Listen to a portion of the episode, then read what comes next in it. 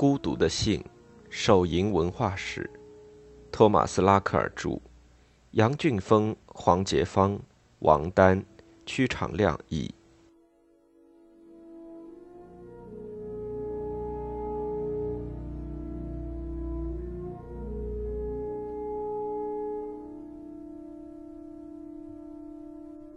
在其勾引论中，弗洛伊德设想。某些真正的损伤是导致日后歇斯底里式错乱的主要原因，例如女孩受到其父的性攻击或其他的早期性唤醒。弗洛伊德称，他已在很多病人身上观测到这一点，这成为歇斯底里在真实世界中的遭遇性开端。此后，心理能量以某种形式由损伤出发，经由心理抵达身体。手淫则很可能是早期性损伤的结果，是导致症状的间接原因，因为孩子的自体性行为一旦被过早唤醒，再对其进行压制，其性能量就会喷涌而出，从而以歇斯底里的症状表现出来。这一现象经历两个阶段：一是早期性刺激带来的损伤，二是其后对手淫的压制。手淫并非导致歇斯底里的唯一途径。弗洛伊德1895年称，处于矛盾冲突概念中的日常经历具有致病效应。弗洛伊德举了几个例子，其中一个说的是一位已婚女子突然意识到爱上了别的男人，另一个例子则与一位对道德极为敏感的手淫男孩有关。歇斯底里症状困扰人情绪的行为。以致幻觉均由此类紧张而产生。例如，上面提到那位女子因手淫而产生了一种罪恶感，称自己是在谋杀。在早期著作中，弗洛伊德提出了父母性虐待与手淫之间的关系，并指出这种关系的病原学作用。但后来，弗洛伊德对此有些举棋不定。1899年，他开始转而强调手淫的心智方面。这既肯定了错乱行为的境遇性原因，又肯定了手淫对心智的危害性。确切地说，弗洛伊德读了哈弗洛克·爱丽丝的作品，并接受了其三个观点：第一，手淫与幻想紧密联系；第二，自体性行为产生于内部，因为这一行为带有自恋性质，故不存在外部刺激。无论是异性恋者、同性恋者，还是恋物癖者，都是如此。最后，歇斯底里发作是因为自体性行为产生了冲突。弗洛伊德对这些观点进行了重新加工。幻想产生的较晚，对童年早期有所反应。童年早期什么也没有发生过，但却存在过一种可导致性冲动的萌芽。这一萌芽即为性发展中的自体性行为阶段。后来的幻想即为这一阶段的反应。弗洛伊德用一个实例说明了上述含义。我们可以从中看到手淫是如何成为勾引理论与性本能理论的过渡理论的。弗洛伊德的这一实例被称为多拉实例，解释如下：吮吸手指是婴儿期性本能的一种形式。这个名叫多拉的女孩改掉了这一习惯，随后处于一种想念状态中。三年后，他对自己的父亲有了性幻想，与此同时，他有了生殖器的感觉。弗洛伊德认为，这种生殖器感觉要么是由于真实的勾引引起的，要么是由手淫引起的。但无论是哪种，都加剧了其俄狄浦斯式的爱。这些幻想对他产生了刺激，促使其手淫。他抑制着自己的手淫幻想，并将性能量转化为歇斯底里症状。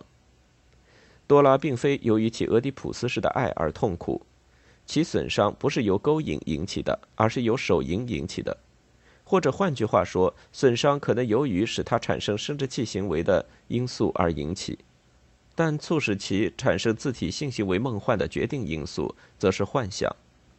自体性行为梦幻一旦中断，便成为导致问题的主要原因。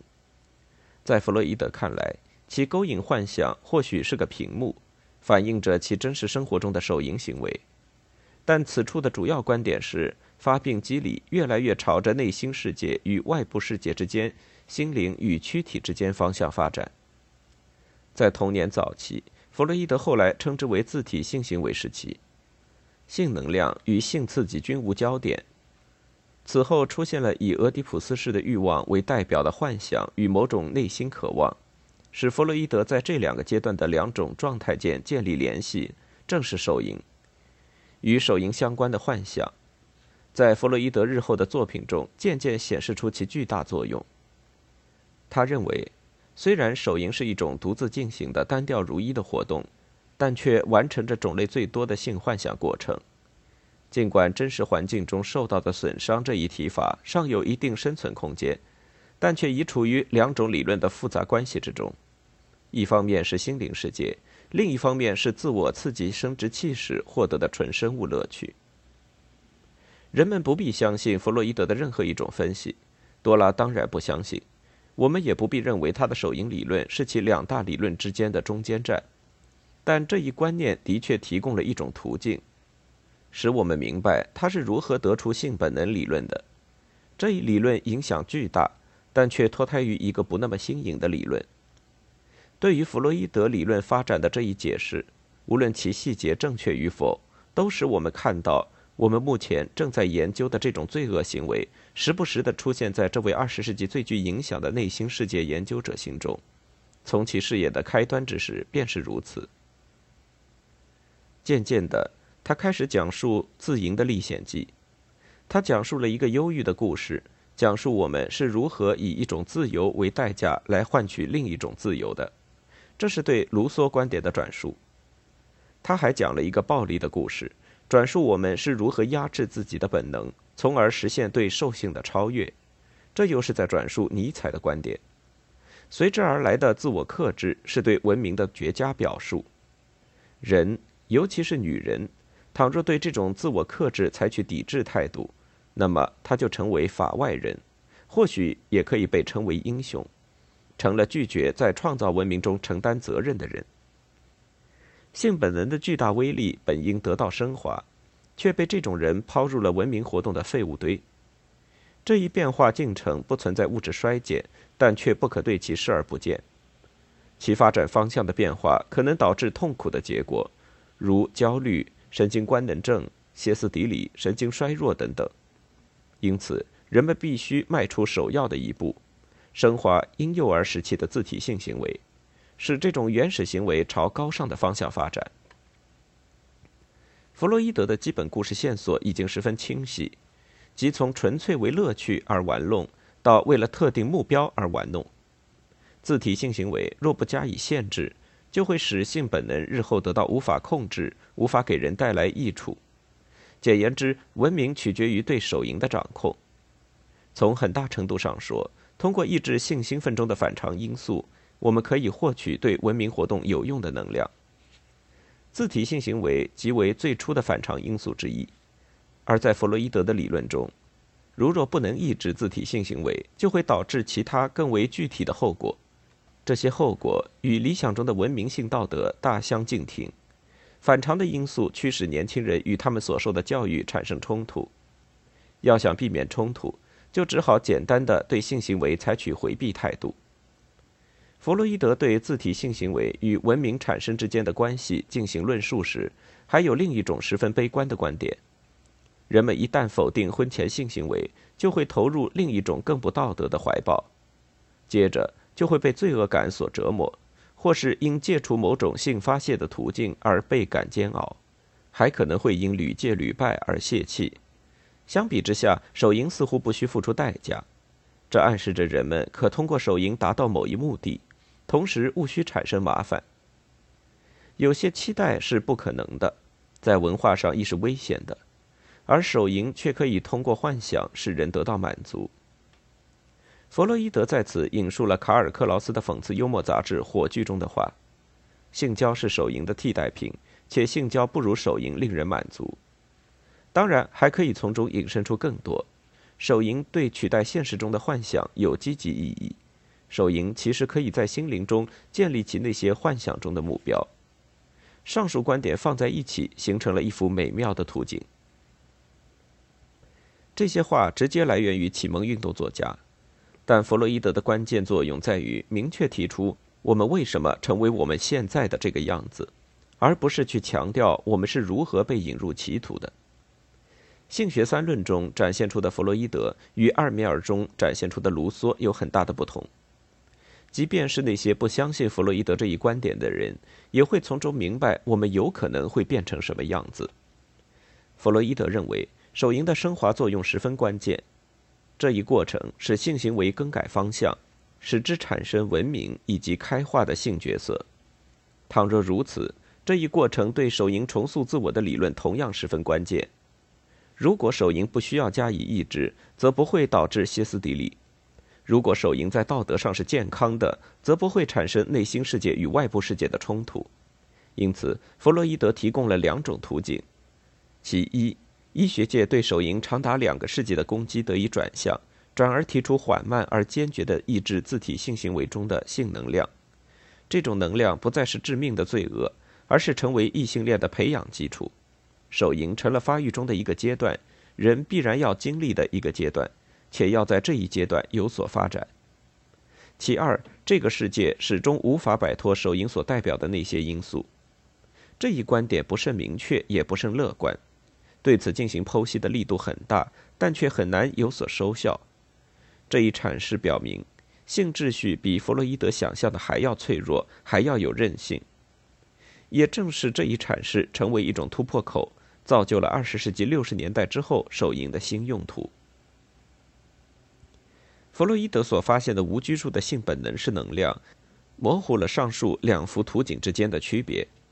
同时，通过这两幅图景之间的区别，又预示着对文明的规范的需求。弗洛伊德的这两种各居一端的观点之间严重冲突，而冲突最为明显的地方，则是对成年女子性行为形成过程的叙述。有可能因肉体而使文明付出代价的不是别人，正是女性。因此，最该戒除手淫的也正是女性。首先，我们来谈谈不分性别的性乐。弗洛伊德指出，肛门阶段的手淫是很普遍的。其实，就是在这一阶段，婴幼儿首次发现了与本能性乐相左的环境。这时的身体只是松散的与生殖器性行为联系着，且需要经过诱导才可实现。尽管在这个最初的阶段已经显示出性行为的迹象，但性行为却不是自动的。弗洛伊德称，此时对龟头或阴蒂的玩弄宣告了其注定要在将来发挥重大作用。此后所谓的正常性行为即以此为开端。这种早期性行为是如何产生的尚无定论。笔者认为，在弗洛伊德看来。生殖器之所以渐渐获取生殖器的含义，在于对生殖器手淫的禁止。生殖器之所以成为生殖器，就是因为这一部位为禁区。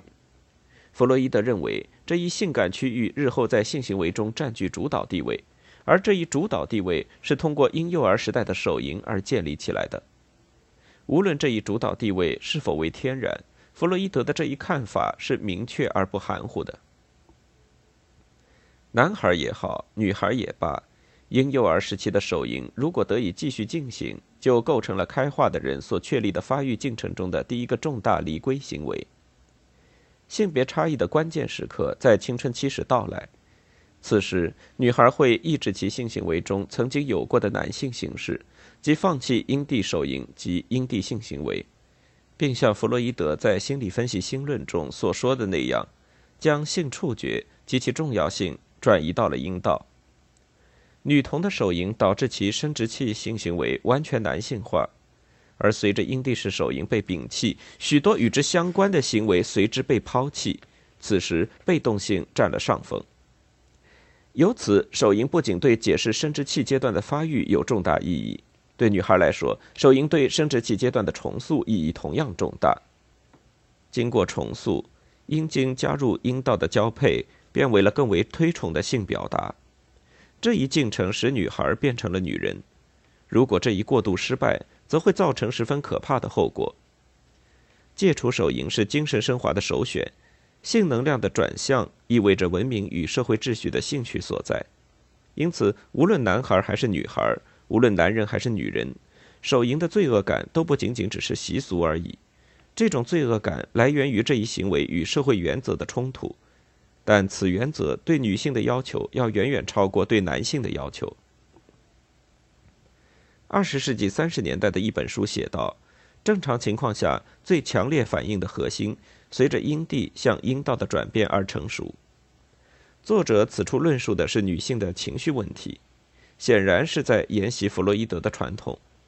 无论是童年的手淫还是成年的手淫，都会阻碍这一转变。不过，这一阻碍也并非不可挽回，因此对那些尚不发达的地区进行教育还是有可能的。阴道还是可以得到挽救的。无论如何，阴蒂在女性阴道性乐中毕竟有一定的作用。也就是说，即使手淫已经毁坏了正常的发育，女性生殖器仍可进行重新锻炼。但手淫显然是一种重大错误，对女人来说意味着退化，意味着向早期自体性行为的退化，向童年性感区域的退化。而对于男人来说，阴茎仍然是生殖器性乐的不变源泉。如果哪位女子必须通过手淫来缓解紧张，并由此来向医生咨询，那么医生很可能会告诉她，仅仅在有确定的生理需要时才可以这么做，不要有幻想，并且做完之后应立即忘掉这一切。弗洛伊德的论点是，婴幼儿时期的手淫是普遍的、不可避免的。在道德上是纯洁的，是发育中的特点。这一观点对一九二零年以后的性教育学影响重大。手淫变成了本体论的一部分，而不再简单的被认为是罪恶、危险。我们经历了手淫，在手淫的基础上发展。与此同时，我们成长为有性能力的成年人。只有当手淫存在于这之后的发育阶段时，才表示出一种错误。就好像某些原始人赤裸着，在欧洲的资产阶级眼里犹如野人一般。这种过错不在于身体，而在于内心。罪恶感、神经官能症、歇斯底里取代了肉体上的玷污，但其产生的根源并非这一行为本身，而是由于这一行为与道德和文明的冲突。对有些心理分析理论家来说，手淫实际上可用来区别自恋式的羞耻感与客观存在的罪恶感。与手淫相比，罪恶感与阉割恐惧联系在一起，而羞耻感在本质上是非理性的、主要的和绝对的。这些观点产生了重要的警告，这些观点成了医学教科书所参照的专业标准，从而用来警告人们提防现代庸医与宗教情节较深的教师。这两类人均在19世纪搭乘上了反手淫的乐队彩车，而一旦上车，便会非常冷酷。他们仍然会告诫人们，手淫会引发可怕的生理及精神损伤。弗洛伊德等人的观点非常明确，手淫不会带来那些损伤，损害其实来自伴随着手淫行为的罪恶感。这已经成为该学派对此类问题的标准答复。我们前面曾讨论过的心理分析学家布里尔对此做出了权威的解答。他劝人们放心，将恐惧从手淫中强行剥离出去。并不会引发手淫行为泛滥成灾，相反，那些惧怕手淫后果的青少年是知晓手淫行为事实真相的青少年的两倍。